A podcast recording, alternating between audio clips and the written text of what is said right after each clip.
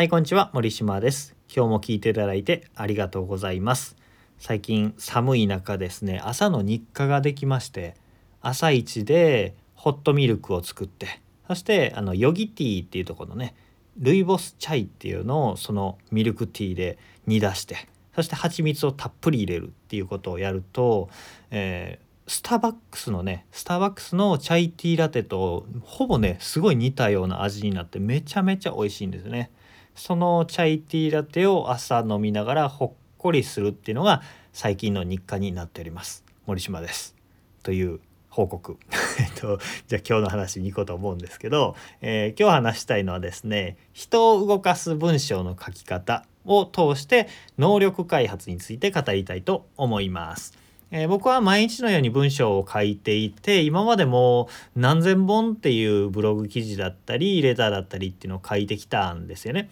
メルマガとかも書いてきたしその中で結構文章が分かりやすいですねとか、えーすごい伝わってきますっていうふうに褒めていただけることがあったんですよ。で文章をどうして書いたらいいんですかって聞かれることも結構多いので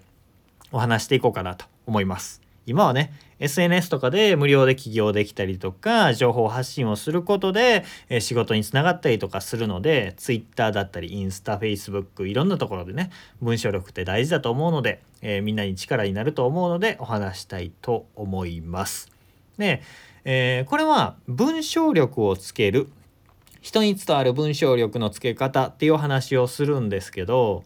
文章力以外でも何かの能力を身につけるということにおいて全て当てはまることなので自分が今身につけたい能力まあ語学でもいいです特殊技術でもいいですそういうことに当てはめて聞いてみてください。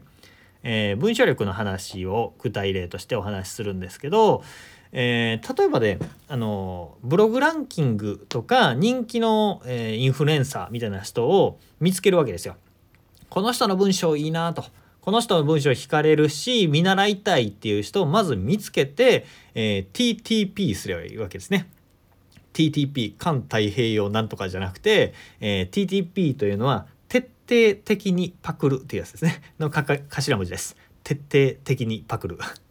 えーこれはね本当に技術技能を最短で習得するための法則。で TTP、TKP、OKP って言ってる人がいたんですけど、えーこれ何かというと徹底的にまずパクれと。そしてちょっと変えてパクれ。最後に思いっきり変えてパクれっていう 話をしてた人がいてあなるほどこれいいなと思ったんですけどこれって、えー固く言うと手張りっていうやつですね。武道とかでブダとか、えー茶道とか言う言うのかな、えー手張りえー肩を守って肩を破って肩を離れて自分の肩を作りましょうみたいな話ですね。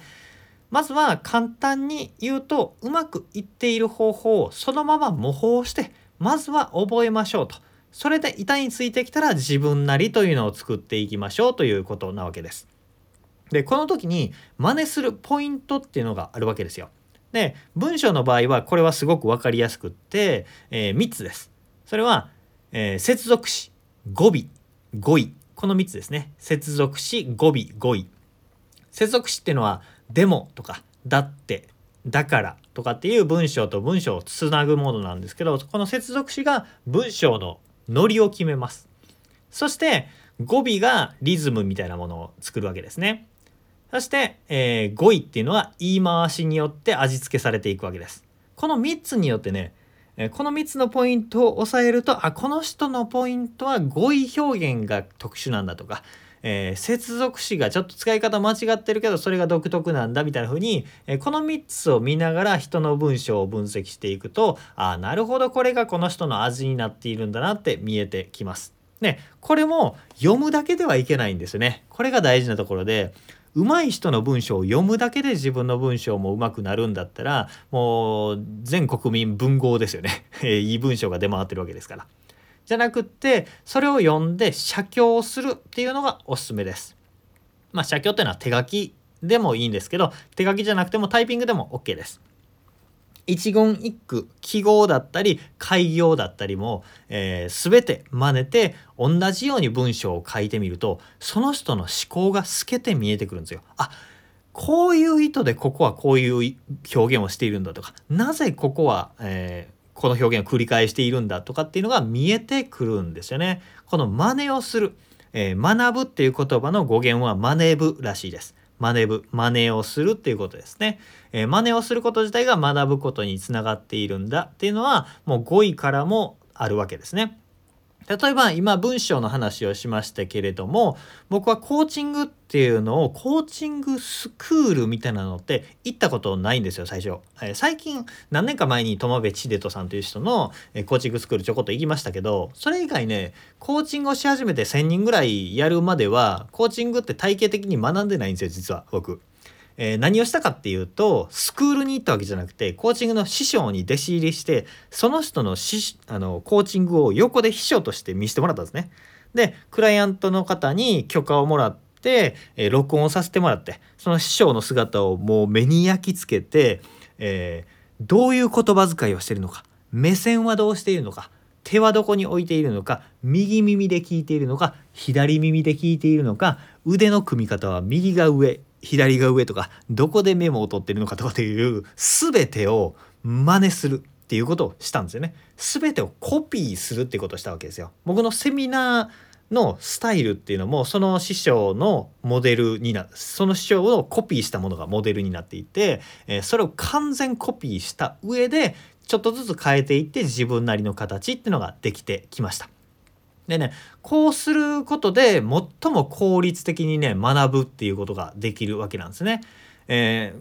ー、人はね自分なりのオリジナリティを出すっていう時にゼロから生み出すってことをしたがるんですけどそうじゃなくてまずお手本となる人を完コピしてみるっていうことをやってみるとそこからオリジナリティっていうのが出てくるわけですね。なんで、えー、これを聞いているあなたは自分が身につけたい能力技能みたいなことで先輩をね探してみてあこの人見習いたいなっていう人の完全コピーするつもりでその人の分身になる影武者になれるぐらいのつもりで、えー、コピーする徹底的にパクるってことを是非やってみてほしいなと思います。もちろんですけどあの文章をコピペして、えー、ブログ記事にピャって自分の文章として貼るみたいなことは、まあ、自分の価値も落としてしまうのでまあそんなことはやる人いないと思うんですけど、えー、そういうのはまあ論外ですね。それを参考に自分なりに、えー、自分の能力で書き出すってことですね。